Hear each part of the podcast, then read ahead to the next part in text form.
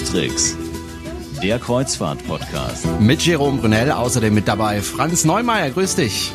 Hallo. Ich beneide dich ja, ähm, weil äh, du warst auf einem Schiff, das ich äh, zumindest äh, toll finde. Ich weiß nicht, ob es toll ist, aber ich bin sogar im Moment dabei, so einen kleinen Bausatz zusammenzubasteln, äh, nämlich die Queen Mary 2, den gibt's auch als Bausatz. Äh, ich bin übrigens noch nicht fertig geworden. äh, ich habe gedacht, 40 Teile, naja, das wirst du schon irgendwie hinbekommen, aber 40 Teile können schon ganz schön viel sein. Ja, Modellbau ist immer so ein bisschen anspruchsvoll und verlangt vor allem ein bisschen Ruhe und Konzentration. Ne? Ja, das ist, glaube ich, gerade mein Problem, Ruhe zu finden. Aber es ist eine schöne Beschäftigung. Du warst aber nicht äh, auf einem Modellbauschiff drauf, das wäre auch ein bisschen klein, sondern du warst tatsächlich auf der Queen Mary 2, hast eine Kurzreise mitgemacht ähm, und ich, beneide, ich beneide dich wirklich heftig. Ja, ich bin von, von Southampton äh, nach Hamburg gefahren ähm, ohne Zwischenstopp, einfach nur zwei Nächte, einen ganzen Tag auf See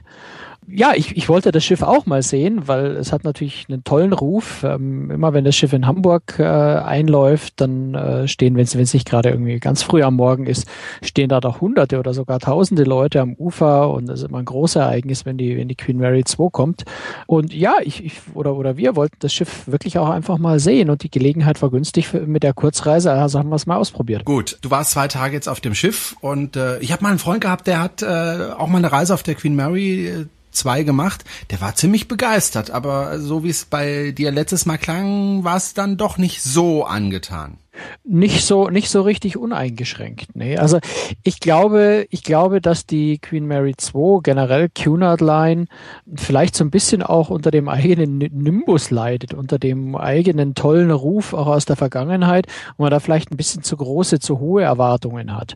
Also mein mein Eindruck war war relativ zweigeteilt. Ich würde würde ich, wenn ich äh, wieder mal mir ein Schiff aussuche zum Fahren, würde es vielleicht nicht ganz oben auf der Liste stehen.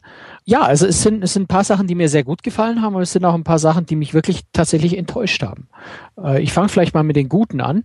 Was mir sehr gut gefallen hat, war der Service. Wirklich exzellent. Vor allem im Restaurant, muss man sagen, haben die Kellner wirklich erstaunlich viel Zeit. Auch das Essen das sie dann bringen, ist auch sehr lecker im Übrigen. Auch was mir sehr gut gefallen hat, ist, dass sie sich um die deutschsprachigen Passagiere sehr bemüht haben. Also natürlich das normale deutschsprachiges Programm, deutschsprachige Speisekarten, solche Dinge, aber eben auch die, die Borddurchsagen in Deutsch. Äh, tatsächlich erstaunlich viele Kellner äh, konnten auch Deutsch, nicht nur so drei Wörter, hallo, wie geht's, äh, was fast alle können, sondern tatsächlich konnten sich unterhalten auf Deutsch. Das durchaus sehr positiv. Ja, noch eine ganze Reihe andere äh, positive Dinge, die wir vielleicht später noch äh, drauf kommen. Es ist vor allem halt den klassischen Ozeanlinern äh, relativ nahe. Also es hat ein wunderbares umlaufendes äh, Promenadendeck, auf dem man wirklich wunderbar flanieren kann. Sehr, sehr schön und breit.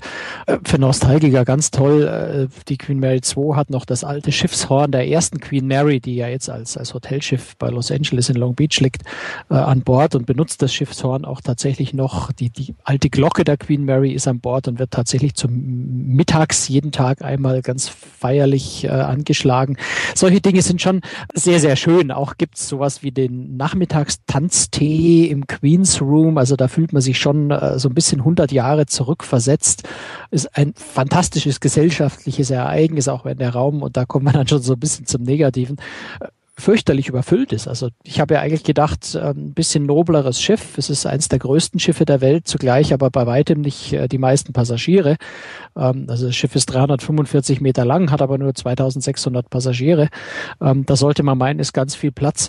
Aber wer bei dem Nachmittagstanztee nicht wirklich früh da ist, kriegt einfach keinen Platz. Und das fand ich schon so ein bisschen, ähm, ja, bisschen doof einfach. Ja, ich denke mir, ich buche auf einem vermeintlichen Luxusschiff, ähm, wo ganz viel Platz ist für jeden Passagier und dann geht's doch recht eng zu. Dasselbe Erlebnis hatte ich im, im Buffet-Restaurant, wo es also zeitweise wirklich ganz schwierig war, einen Platz zu bekommen. Und das Buffet-Restaurant, und da ist dann so, so einer der Punkte, die mich so richtig gestört haben. Also das Buffet-Restaurant, okay, Cunard ist jetzt eher eine Reederei, wo man sich vielleicht ins Hauptrestaurant setzt, das Buffet nur noch so eine, so eine äh, Notalternative ist. Trotz allem, das Buffet-Restaurant erinnert mich Entschuldigung, an eine Werkskantine. Die Präsentation äh, des Essens so in den typischen Edelstahlwannen. Mein Essen hole ich mir mit den typischen graumelierten äh, Plastiktabletts. Das ist alles so vom Ambiente, habe ich mir das wirklich ganz ehrlich anders vorgestellt auf dem, auf dem mondänen äh, Cunard-Schiff Queen Mary 2. Das hat für mein Gefühl nicht so richtig äh, dazu gepasst. Ja, was, wo, wo jetzt Cunard äh, nur sehr begrenzt was dafür kann, aber was natürlich dem Erlebnis äh, auch nicht gerade zuträglich ist, ähm, das ist der Flughafen in, in Heathrow, also sprich der Bustransfer dann zum Schiff nach Southampton. Das sind ja doch anderthalb bis zwei Stunden Busfahrt. Der Flughafen ist da ganz rigoros. Die lassen nämlich egal, wie viele Kreuzfahrtschiffe gerade in, in den Häfen rundherum liegen, die lassen immer nur einen einzigen äh, Bus äh, gleichzeitig ins Flughafengelände rein. Äh, wie wir da angekommen sind, waren, glaube ich, vier Schiffe in Southampton, die alle irgendwie mit Transfer zum Hafen wollten. Also kurz und gut, wir haben über zwei Stunden im Flughafen gewartet, bis wir überhaupt in unseren Bus steigen durften. Da kann Tuner jetzt nur wirklich absolut gar nichts dafür, das ist Flughafen. Was mich da aber auch wieder ein bisschen überrascht und, und gewundert hat, einfach bei einer Reederei, die dann doch sich äh, eher im, im Luxusbereich oder im Premiumbereich, muss man sagen, ansiedelt. Es gab keine vernünftige Information von den, von den Cunard-Leuten dort am Flughafen. Es waren viele da, aber es gab keine Information, wie lange es dauert, äh, wo wir uns vielleicht in der Zwischenzeit vernünftig aufhalten konnten. Also letztendlich standen wir zwei Stunden dumm rum, was ich jetzt auch einfach unangemessen fand für die Reederei. Das ist so vielleicht so mal im im, im ganz groben ähm, das und dann gibt es ganz viele Kleinigkeiten noch. Was mir auf dem Schiff, aber das ist vielleicht auch ein bisschen persönliche Geschmackssache. Mir hat das Schiff innen auch deswegen nicht so gut gefallen, weil es sehr, sehr verwinkelt gebaut ist. Also es ist trotz Deckplan manchmal gar nicht so einfach, äh, bestimmte Bereiche zu finden. Zum Beispiel diesen, diesen genannten Queen's Room, äh, in dem der Nachmittagstanztee und, und, und andere Dinge stattfinden. Also ein sehr, sehr schöner Raum eigentlich. Äh, ja, da muss man schon ein bisschen, ein bisschen trickreich denken, um den Weg dorthin zu finden. Es ist bei weitem nicht so geradlinig und klar, wie ich das sonst auf, auf den meisten großen und, und neueren Schiffen gewohnt bin. Und die Queen Mary 2 ist ja nur eines der neueren Schiffe. Es ist jetzt kein altes Schiff, wo man sagt, gut, das war früher eben anders, sondern es ist alles schon so ein bisschen verwinkelt an mancher Stelle. Also von daher mein Eindruck relativ zweischneidig, äh, relativ zwiegeteilt. Es ist sicher nicht mein Lieblingsschiff, ist aber durchaus ja, trotz allem, äh, trotz allem irgendwie ein ganz besonderes Schiff. Also auch deswegen, weil es von der Bauart natürlich anders ist, optimiert für, für Transatlantikreisen. Dafür stelle ich mir das Schiff wieder sehr, sehr schön vor. Es hat zum Beispiel eine riesengroße Bibliothek, so eine, also eine Bibliothek in dieser Größe habe ich auf einem Schiff noch nie gesehen. Ganze, ganze Reihen von Buchregalen. Also da kann man wirklich, wer da nichts zum Lesen findet, der ist absolut selber schuld. Was ich auch ganz, ganz witzig und schön finde, ist, das Schiff hat seinen eigenen Buchladen. Also dort gibt es wirklich ein, ein, ein Buchgeschäft, ähm, wo man Bücher auch kaufen kann, die auch so ein paar Andenken und, und, und Bilder und, und, und Zeichnungen, Stiche, solche Dinge haben. Sehr viel maritime Literatur, auch Bücher, die ich so jetzt in einem normalen, in einem normalen Buchladen sowieso nicht gesehen habe, aber die man auch sonst äh, selten sieht. Also da schon so ein paar sehr schöne Sachen, ähm, gerade wenn man an eine längere Transatlantikreise denkt, wo mehrere Tage auf See sind, da gibt schon so ein paar Sachen, mit denen man sich echt gut äh, beschäftigen kann, ja. Du hast es gerade angesprochen, das ist ja eigentlich ein Schiff, das gebaut wurde, um äh, den Atlantik hin und her also sozusagen im Liniendienst zu überqueren. Gibt es überhaupt noch Bedarf für solche Schiffe? Oh ja, also ich meine, äh, Cunard ist ja durchaus äh, gut gebucht. Ja, absolut. Es gibt zum einen tatsächlich Leute, die es als Transportmittel benutzen, als Linienschiff, nämlich ganz viele Leute, die einfach Flugangst haben, die wirklich um keinen Preis der Welt in ein Flugzeug zu kriegen sind über den Atlantik. Die benutzen tatsächlich die Cunard-Schiffe als Transportmittel auch. Aber ansonsten hat auch eine Transatlantikreise natürlich, äh, steht auch bei mir auf der Wunschliste noch ganz oben. Ich mache nächstes Jahr eine, aber Transatlantikreise gehört zu den Klassikern auch der Kreuzfahrt. Und insofern eigentlich ganz toll, dass es noch Schiffe gibt, die auch speziell dafür gebaut sind. Also man muss auch sehen, dass die, dass die Cunard-Schiffe auch von der Bauart selber, also auch von der Rumpfform, von der Stabilität, also von der Statik, von, von der Art, wie das Schiff gebaut ist, tatsächlich sich sehr stark unterscheiden von anderen Kreuzfahrtschiffen äh, und tatsächlich äh, speziell für die Atlantiküberquerungen äh, auch konstruiert sind. Allein die Länge der Queen Mary zeigt das schon. Also ist ja immer, je länger ein Schiff ist, desto besser kommt es auch mit langen, langen Wellen dann zurecht. Die Länge ist nicht durch Zufall so gewählt, äh, sondern es ist eben wirklich optimiert für die Atlantiküberquerung. Und ich mal sagen würde, wenn mich jemand fragt, mit welchem Schiff würdest du äh, mit Priorität 1 äh, über den Atlantik fahren, würde ich sofort sagen, auf jeden Fall mit einem der Cunard-Schiffe, wahrscheinlich mit der Queen Mary 2. Dafür ganz toll. Hm. Äh, man hat ja damals auch technisch äh, neue Wege beschritten, als man das Schiff gebaut hat, nämlich mit diesen sogenannten Pods. Ja, wobei die sind jetzt nicht bei der Queen Mary 2 neu. Es ist eher fast ungewöhnlich, dass man die tatsächlich für, einen Transatl ein Transatlantikschiff sogar gewählt hat. Nee, also Pottantrieb äh, ist im Vergleich zu den klassischen feststehenden Schrauben, wo ja zum Beispiel AIDA nach wie vor drauf schwört, ja, haben so ein paar Vor- und ein paar Nachteile. Ein Pott, vielleicht kurz erklärt, ist äh, eine, eine, ja, wie soll man das sagen, also eine Gondel, ein, ein bewegliches Teil, an dem der Professor, äh, der Professor, der Propeller, also ein, eine Gondel, also ein bewegliches Teil, an dem der Propeller außerhalb des Schiffs befestigt ist und sich um, also dieses ganze Gebilde mitsamt des Propellers sich um 360 Grad drehen kann, was das Schiff natürlich sehr, sehr manövrierfähig macht im Vergleich zu einem feststehenden Propeller, der ein Ruder davor oder dahinter oder davor und dahinter hat, sodass Schiffe mit einem Pod, äh, Podantrieb wesentlich manövrierfähiger sind. Und ich denke ähm, auch sparsamer, ne? Unter Umständen auch sparsamer, dafür aber, aber und das ist natürlich anfälliger, das ist genau mhm. der Punkt. Podantriebe sind unter Umständen anfälliger, was Beschädigungen angeht natürlich, dann was Reparaturen angeht, angeht. Es liegt einfach mehr, äh, mehr Teile außerhalb des Schiffs. Das heißt, von, von innen vom Schiff kommt man unter Umständen nicht ran. Unter Umständen kann man in diese Gondel runtersteigen, aber das ist so ein bisschen, ja, hackelig. Also ein Pottantrieb, wenn er beschädigt, ist tendenziell eher ein Kandidat, dass man die werft muss, als wenn, äh, wenn beim Schraubenantrieb äh, ein Schaden vorliegt. Inzwischen sind die Antriebe aber so äh, stabil, solide ähm, und, und ausgereift, dass das eigentlich keinen wirklich großen Unterschied mehr macht. Und die allermeisten Neubauten werden tatsächlich inzwischen mit Pottantrieb gebaut. Mhm. Wobei es ja viel Ärger gab äh, damals zwischen äh, Cunard und ähm, dem Hersteller der Pots, weil die sehr, sehr anfällig waren und ständig repariert werden mussten. Eine Zeit lang fuhr ja die Queen Mary 2 nur mit drei Pots statt mit vier.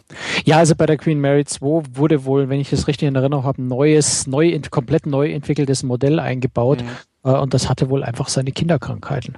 Gut. So wie bei jedem neuen Modell. Ne? Das äh, kommt ja. vor. Bei Queen Mary 2 war es besonders ärgerlich, äh, weil natürlich gerade bei so einem Prestige-Projekt sollte sowas tunlichst nicht, äh, tunlichst nicht passieren.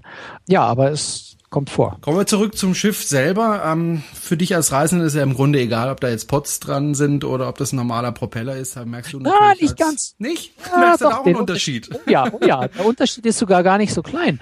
Er hat was mit Vibrationen zu Genau, wollte genau, sagen, weniger was mit Vibrationen zu tun. Also eine Vibrationen kommen von zwei Stellen, vom Motor selber oder eben vom Antrieb. Und mit Podantrieb habe ich wesentlich geringere Vibrationen, einfach weil, ja, weil das ganze Gebilde außerhalb des Schiffs liegt. Äh, wenn ich eine feststehende Welle mit, mit einem Propeller hinten dran habe, übertragen sich da Vibrationen vom Propeller viel, viel stärker aufs Schiff. Und das merkt man durchaus ganz deutlich. Also wenn man sich äh, Schiffe äh, im Vergleich anschaut, anfühlt mit Podantrieb und mit feststehender Schraube, dann muss man einfach auf Schiffen mit einer feststehenden Schraube immer mit, mit stärkeren Vibrationen rechnen, auch am ganzen Schiff. Aber gehören Vibrationen nicht zu einem Schiff dazu? Ist das nicht gerade ja, schön? Bis zu, einem, bis zu einem gewissen Grad natürlich schon, aber Vibrationen können schon auch sehr unangenehm werden. Vor allem, wenn sie dann auch mit Geräuschen unter Umständen noch verbunden sind. Also wenn dann zu dem, zu dem, zu der physikalischen Vibration auch noch ein, ein Wummern oder sowas vom Motor möglicherweise dazu kommt, dann kann es schon mal ganz unangenehm sein. Ich persönlich mag es lieber, wenn es einfach ganz ruhig ist. Aber das ist persönliche Geschmackssache. Es gibt ja auf manchen Schiffen äh, Bereiche, in denen nur bestimmte Leute dürfen, die einfach mehr gezahlt haben, eine besondere Suite haben. Gibt's sowas auch auf der Queen Mary 2? Ähm, na, mit Einschränkungen. Es gibt für den äh, Princess Grill und den Queen's Grill, also das sind bestimmte Kabinenkategorien, äh, gibt's jeweils ein eigenes Restaurant und es gibt auch noch eine eigene Lounge. Ähm, so einen komplett abgesperrten Bereich, äh, wo also da möglich ein Restaurant und sowas mit drin, also wo das alles integriert ist, gibt's auf der Queen Mary 2 nicht. Das gibt's auf der Queen Elizabeth und der Queen Victoria. Wie gesagt, auf der Queen Mary 2 äh, gibt's äh, ein separates äh, oder zwei separate Restaurants Restaurants für diese zwei ähm, höher stehenden Klassen, wo das Essen dann wohl in der Qualität ein bisschen besser ist oder, oder was auch immer so. Das konnte ich nicht ausprobieren. Ich bin äh, quasi dritter Klasse gefahren. Wenn man die Kritiken liest, ja, ist das Essen dort natürlich schon ein Stück besser.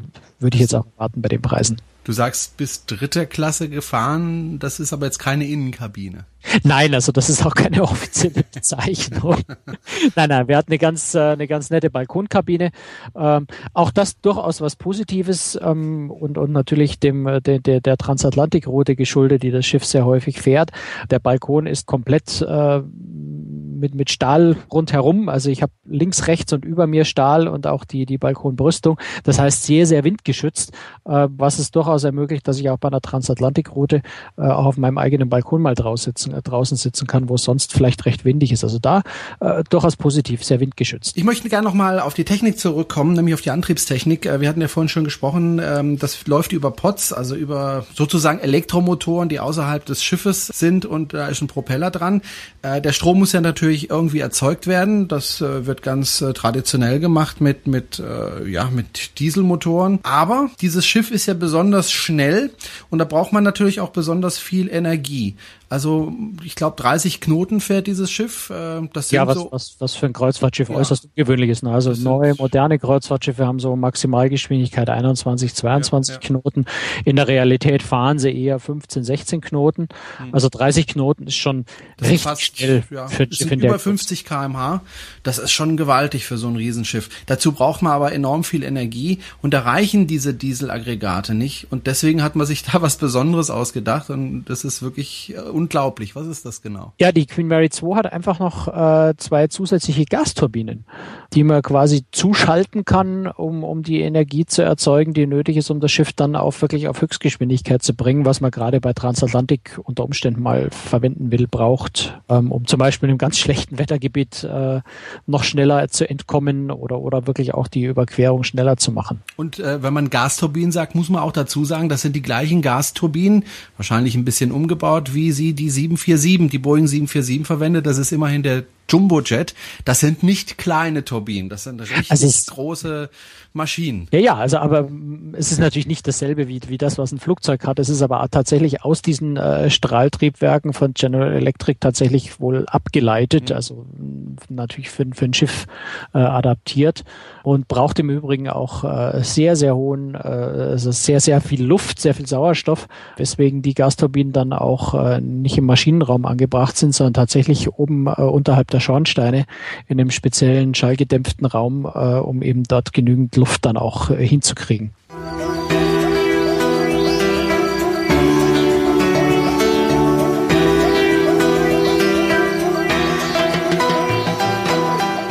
Sie hören Cruise Tricks, den Podcast rund um das Thema Kreuzfahrten. Und äh, Franz, du hast ja eine Internetseite, die heißt rein zufällig cruestricks.de zum Welche Thema. Überraschung. so ein Zufall.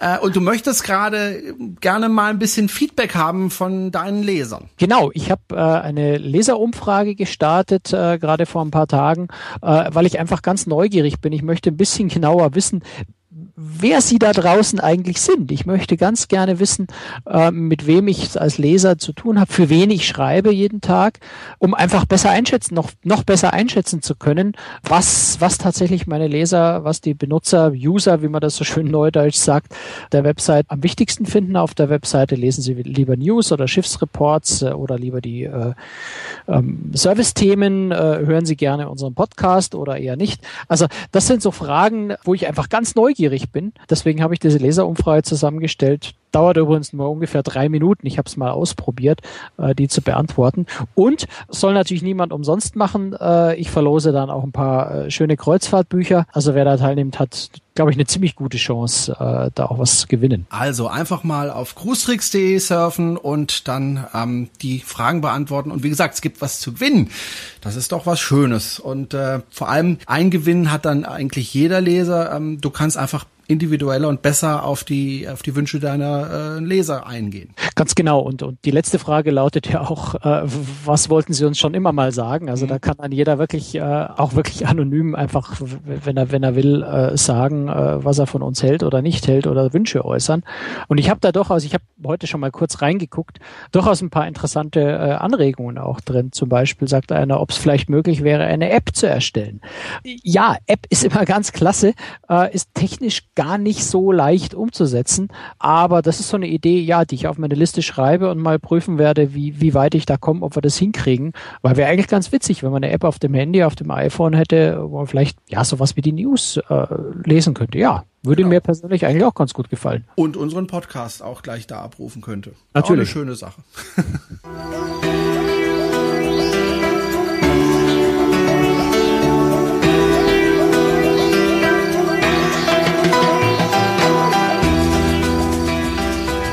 Cruisewegs, der Kreuzfahrt-Podcast. Ähm, wenn Sie ein bisschen lachen möchten, dann empfehle ich Ihnen, gehen Sie mal auf YouTube, tippen Sie da mal ein Schiff verpasst und dann kriegen Sie eine ganze Menge lustige Videos, nämlich von Passagieren, die ganz verzweifelt ähm, am Kai stehen und dem Schiff äh, hinterher trauern, weil sie eben das Schiff verpasst haben dumme Situation, passiert aber immer, immer wieder.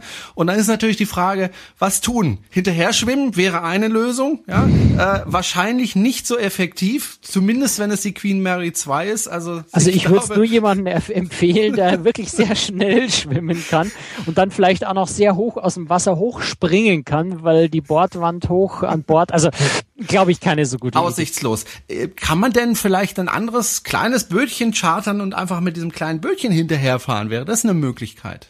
Also prinzipiell machbar wäre das natürlich schon und tatsächlich kommt das auch ab und zu mal vor. In der Regel dann mit dem Boot des, des Hafenlotsen. Das kann richtig ins Geld gehen, je nachdem wie viel Backschisch, äh, Money Money, äh, Bestechung, Trinkgeld, wie auch immer man es nennen mag, der Lotse verlangt, äh, beziehungsweise das, das Lotsenboot dann äh, haben möchte, dass es Passagiere noch hinterherbringt. Äh, ist aber nicht überall und nicht in jedem Hafen möglich. Also unter Umständen verbieten das auch die Behörden. Äh, unter Umständen ist auch der Kapitän einfach nicht einverstanden, das so zu machen. Dann das Umsteigen aus einem Lotsenboot oder aus einem Fischerboot, wie auch immer, was auch immer man da organisieren würde, das Umsteigen aus einem kleinen Boot äh, auf ein Kreuzfahrtschiff ist schon keine ganz äh, ungefährliche Sache.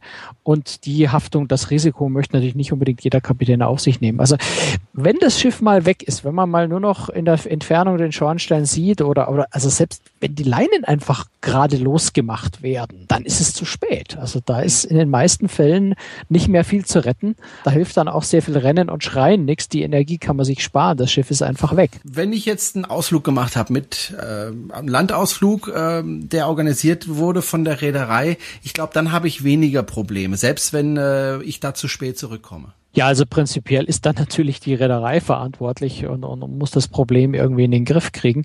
Ähm, das Problem habe ich natürlich trotzdem am Hals, wenn der nächste Tag vielleicht ein Hafentag ist und äh, ein Seetag ist mhm. und das Schiff ersten Tag später dann wieder irgendwo anlegt, möglicherweise noch wo anlegt, wo man mit dem Flieger nicht richtig hinkommt. Also da kommt es dann so ein bisschen drauf an, wo das Schiff als nächstes hinfährt äh, und ob man da vernünftig nachreisen kann.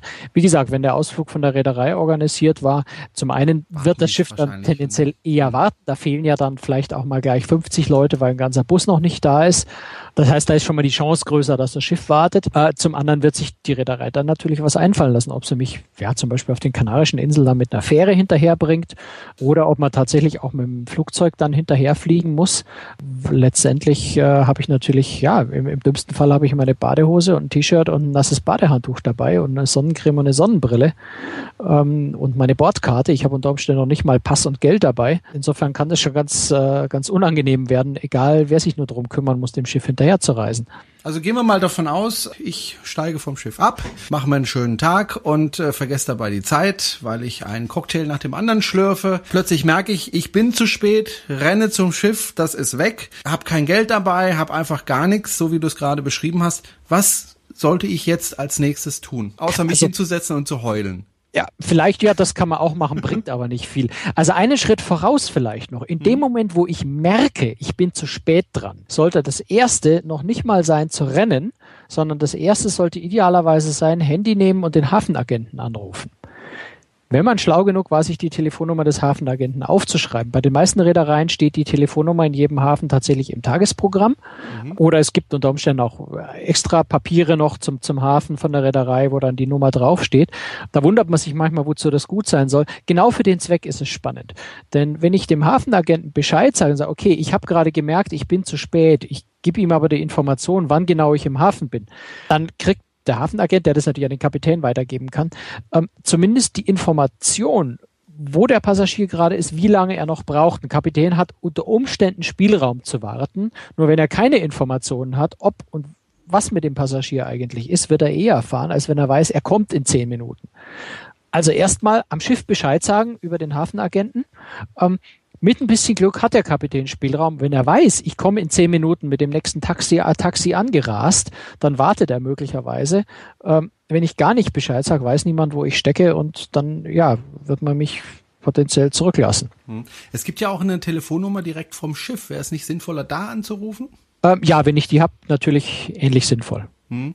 Jetzt ist das Schiff aber dann doch tatsächlich weg. Ich sitze ja. da, weine, äh, bin verzweifelt der Hafenagent ist ja am Hafen direkt, ne? Genau, der Hafenagent ist äh, auch am Hafen, auch in dem Fall am Hafen wieder erreichbar. Idealerweise habe ich eben seine Telefonnummer dabei. Wenn das Schiff schon eine Stunde weg ist, werde ich den Hafenagenten jetzt nicht mehr an der Pier stehen finden.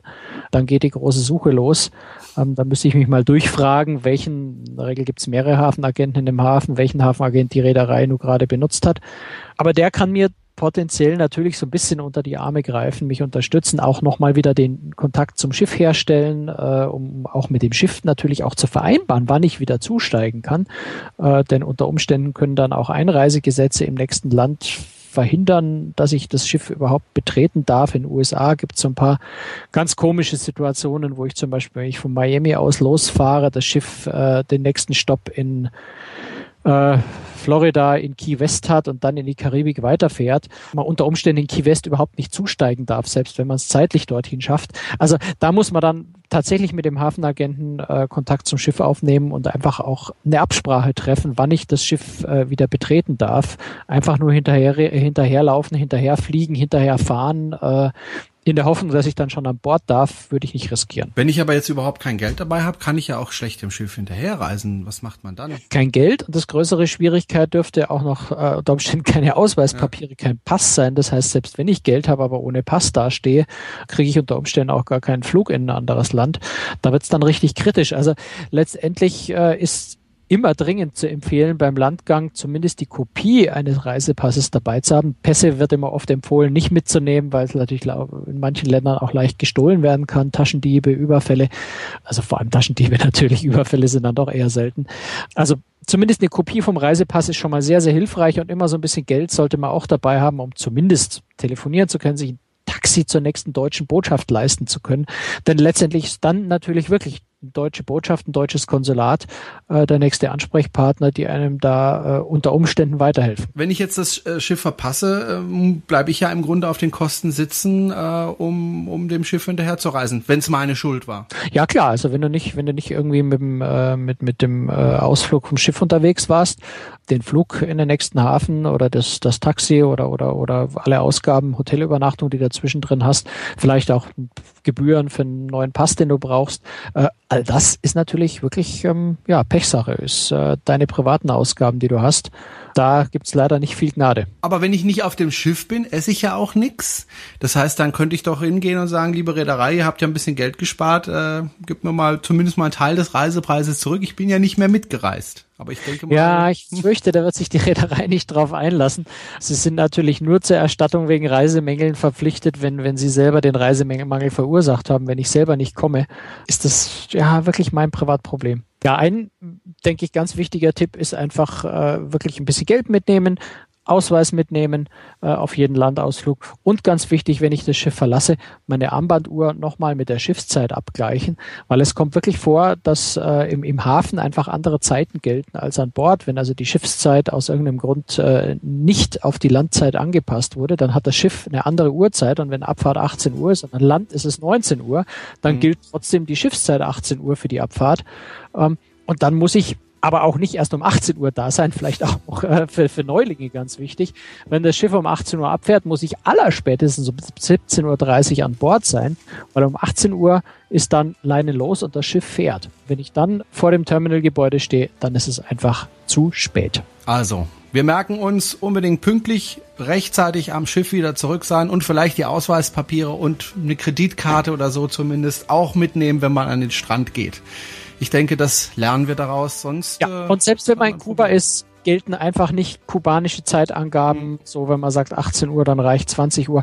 Nee, da gilt dann wirklich ganz strikt äh, Sine Tempore, äh, Punkt 18 Uhr ist Punkt 18 Uhr gemeint. Und ja, dann da sein, wenn man mit will. Genau. Apropos, wir gehen jetzt wieder. Das war nämlich die siebte Ausgabe von Cruise Tricks, dem Kreuzfahrt-Podcast. Und äh, ja, genau in einer Woche melden sich Franz Neumeier und ich, Jerome Brunel, wieder und wir freuen uns auf Sie. Tschüss! Tschüss, Jerome. Tschüss, liebe Zuhörer.